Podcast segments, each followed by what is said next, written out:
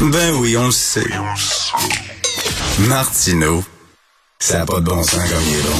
Vous écoutez Martineau. Cube Radio. Alors, nous parlons euh, tous les vendredis avec le plus mexicain des Québécois, l'essayiste et journaliste Jérôme Blanchet-Gravel. Salut, Jérôme. Richard. Salut. D'ailleurs, euh, Jérôme, nouvellement papa, hein, qui a une petite fille de deux mois, et Jérôme m'a envoyé hier une photo de sa fille. Euh, Je n'ai jamais vu un, un bébé avec des cheveux aussi roux que ta fille, Jérôme. Mais c'est vraiment, c'est du feu qu'elle a sur la tête, là. Incroyable. Ben, je- tu sais, j'ai des ancêtres irlandais, hein? Ah oui? Oui, du côté de ma mère. Donc, ben, ma- manifestement, euh, ça, ça vient de là, parce que, écoute, ça vient certainement pas de ma femme qui est euh, une Mexicaine, euh, une vraie, là. Donc, assez foncée. Non, mais c'est incroyable, hein, ce que... euh, Non, mais écoute, je- oui, je me suis dit, ah, il a teint les cheveux là, pour faire un- une blague sur la photo. Les cheveux là, vraiment roux, roux. Là. Elle va avoir un caractère Ah oui. enflammé. mais très cute. Euh, Jérôme, euh, écoute, plus sérieusement... je t'ai dit un peu plus tôt de, de, de, de lire la chronique de, de Sophie sur ce, guide de la communication inclusive dans les universités où on dit, entre autres, euh, aux gens, lorsqu'ils parlent, euh, les gens des universités, entre autres les professeurs, lorsqu'ils parlent de ne pas utiliser des métaphores sportives ou guerrières parce que ça fait de la peine et ça choque les étudiants. Là, on ne parle pas d'étudiants du primaire, Jérôme, on ne parle même pas d'étudiants du secondaire, on parle d'étudiants d'université. Alors, si tu dis, mettons, le PQ et les libéraux se font la guerre ou la CAQ a scoré dans le but de l'adversaire, t'es en train, ils sont en train de me dire que les universitaires vont être choqués et troublés. C'est Ben, fou, c'est- fou, là. C'est vraiment le triomphe des susceptibilités. Écoute, il n'y a plus... euh, que dire? Tu sais. Cette publication-là, tu sais, c'est l'écriture inclusive et euh, tout, tout ce qui vise finalement à, à contrer ce qu'on appelle les micro-agressions. Oui. Donc, euh, c'est bien beau les micro-agressions, mais vous savez qu'il y a encore des macro-agressions dans, dans le monde. Tu sais, c'est de s'attarder à ces agressions de nature symbolique alors qu'il y a tant encore de problèmes concrets et réels dans le monde. Tu sais, les micro-agressions, c'est, symbolique. Là. Donc, euh, euh, ce, que, ce que ça veut dire, une microagression, c'est que ça, ça, ce n'est basé que sur le ressenti la susceptibilité personnelle de quelqu'un. Tu comprends qu'il n'y a absolument rien d'objectif là-dedans. Là. Euh, Mais, mais, mais, mais, ces gens-là qui sont à l'université et qui se font parler comme ça, il faut éviter telle expression, tout ça. Quand ils vont arriver sur le marché du travail, ils ne seront pas outillés. Ils vont avoir des, des boss, là, qu'ils soient hommes ou femmes, là, qui ne leur diront pas, là, ils vont parler là, en disant, t'as pas fait la job comme faut, là, à un moment donné, ils vont brailler. Ben écoute, euh, d'ailleurs, on voit que les, les histoires de, d'harcèlement Ben au oui. travail se multiplient. Bon, évidemment qu'il y a sans doute des vrais cas d'harcèlement là, euh, avec des, des patrons euh, qui doivent être colériques et tout ça. Mais ça témoigne quand même d'une société où les gens se don- sont de plus en plus fragiles. Tous les appellent les petits lapins. Et non seulement ces gens-là ne seront pas outillés pour le marché du travail, mais pour leur vie elle-même. Donc, c'est la logique du safe space qui doit s'appliquer toute leur vie, toute, toute leur vie, ces gens-là doivent vivre dans leur bulle. Et euh, tu as publié un texte intéressant cette semaine en parlant de, euh, le- du concept de société choisie chez Marcel Gauchet. Oui. Ben, ça illustre ça. On a affaire à l'université, mais ailleurs aussi, à des gens qui refusent tout simplement de vivre avec des gens qu'ils n'ont pas choisis. Donc, euh, au lieu de composer avec ce qu'ils devraient appeler la diversité, parce que la diversité, c'est aussi, ce n'est pas que, ce n'est pas que culturel, c'est aussi la diversité des points de vue, la diversité des approches, des caractères. Eh bien, ces gens-là, au lieu de, de composer avec euh, cette diversité-là, veulent imposer à tout le monde leur propre façon de penser de manière à rester dans leur bulle, dans leur petit safe space. Euh, c'est des gens qui finalement ne sont pas capables de vivre en société. Désolé, hein? Hum, hum. Et écoute, on parlait la semaine dernière, Jérôme, de ton amour de, euh, de la culture latino. Tu sais, les, les latinos, ce que j'aime d'eux aussi, c'est qu'ils sont bon, ils sont très fougueux. On le sait, c'est, c'est pas, c'est pas un stéréotype culturel, c'est vrai là. Mais tu sais, j'imagine, ils peuvent t'envoyer promener, puis des fois utiliser des gros mots, puis dire ah, ta gueule ou tout ça. Puis après ça, bon, euh, tu le prends pas personnel, puis t'es- tu, tu restes chum avec eux autres là. Voyons, Christy, c'est comme ça la vie. Ben oui, puis même euh, et puis au Québec, à tout ça, il se, se superpose en plus notre euh, réticence à débattre. Donc, au Québec, tu as non seulement l'influence euh, de la gauche très très forte qui, euh, ben, qui, qui censure finalement les propos avec lesquels elle est pas d'accord, mais tu as aussi notre euh, notre aversion pour le débat. Donc, c'est pas une très bonne période actuellement au Québec pour ça. Tu as le, le vieux fond de conformisme qui nous vient un peu de l'Église catholique.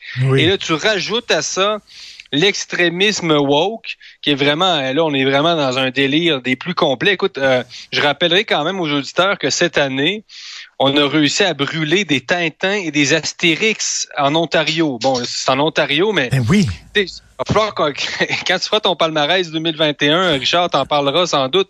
Mais écoute, là, on est rendu à faire des autodafés et je suis tombé cette semaine, c'est drôle, dans une ri- librairie française sur un Tintin en Amérique. Là, je tombe là-dessus en librairie, puis là, je me dis, mon Dieu, euh, euh, voici, voici un livre hérétique. Tu sais, Ben oui. on est rendu là, un Tintin. Euh, Je- J'espère que tu l'as caché quand même, que tu l'as pas lu devant tout le monde.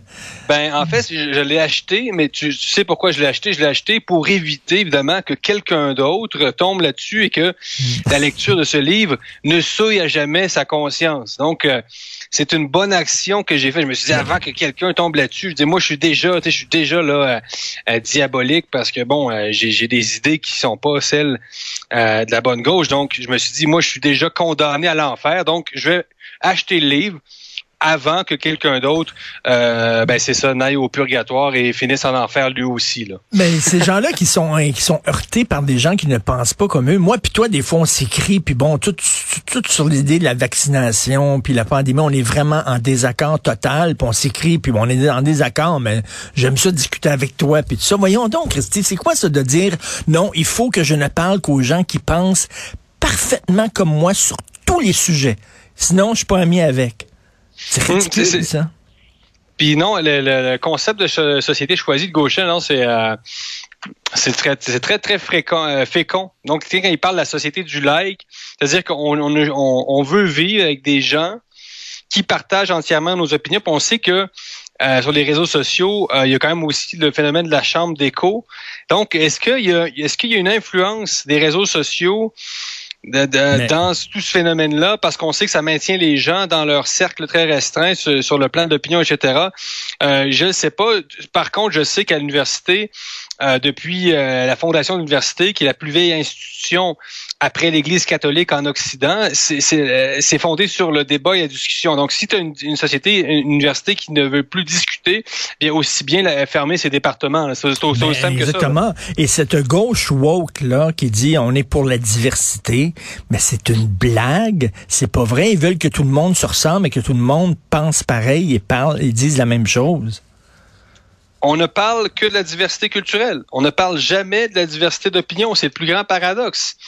Et même dans les euh, dans la diversité religieuse, euh, je ne sais pas si la gauche est bien consciente que, euh, par exemple, sur, l'idéologie transgenre, là, c'est complètement en opposition avec euh, avec les, les, les religions euh, historiques comme l'islam, etc. On parle d'islamophobie. Mais sont-ils conscients quand même qu'ils qui, font la promotion de toutes sortes de choses qui heurtent profondément des minorités culturelles, enfin certaines personnes en- d'entre elles, euh, ça les heurte profondément. Euh, c'est- une contradiction profonde. Je ne sais pas s'ils s'en rendent compte, mais enfin probablement pas parce que on aime ça. euh, Oui. on aime ça évidemment euh, faire fi de, de, de ce qui euh, contredit euh, notre point de vue là. Mais enfin, c'est rempli de paradoxes. Puis euh, Et c'est surtout très, 2000 et c'est surtout très hypocrite parce que là, concernant les universités, là, il y a aucun recteur et rectrice qui parle comme ça en utilisant ces mots-là. Euh, Non, c'est très superficiel. L'écri- L'écriture inclusive, c'est une manière de dire regardez. Ouais. Regardez, moi, je suis vertueux. Moi, je suis pour l'égalité homme-femme, mais qu'est-ce que tu fais vraiment dans ton quotidien? Tu sais, comment tu, te, tu te comportes même des fois avec ta propre femme, parce qu'écoute, même à gauche, il y a des histoires qui sortent de, de gens de la bonne gauche qui, euh, bon, ont, des histoires d'inconduite sexuelle, etc. Donc, qu'est-ce que vous faites?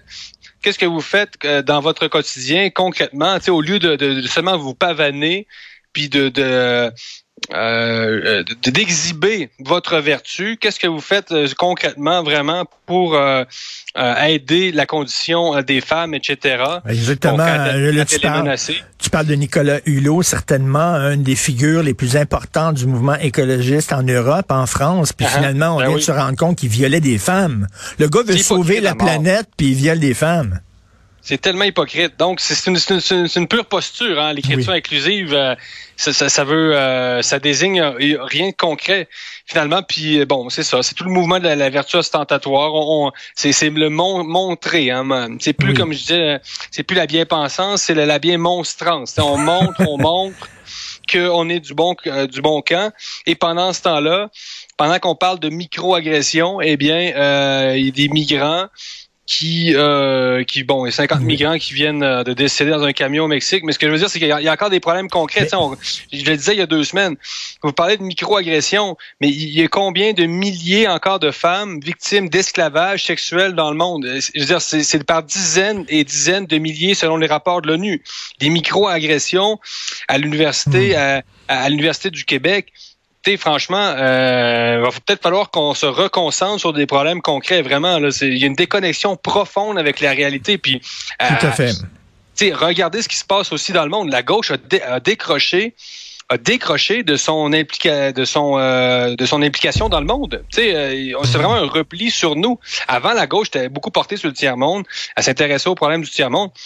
On n'en parle pas pantoute depuis des années, pas du tout. Mais non, on, s'accroche les flancs d'un tapis sur les mots qu'il faut utiliser, comme si en changeant les mots, comme par magie, tu changes la réalité. Euh, tu penses comme ça quand tu as trois ans, tu sais. Après ça, tu vieillis, puis tu dis que c'est pas comme ça que le monde fonctionne. Mais qu'est-ce que tu veux? Ils sont rendus, euh, ils ont été euh, paralysés à un stade infantile. Merci beaucoup. Merci beaucoup. Et j'espère que ta fille va changer le monde, tu sais, sera pas woke. Merci, Jérôme ouais, Blanchet. des gros débats, ouais. Salut. Salut.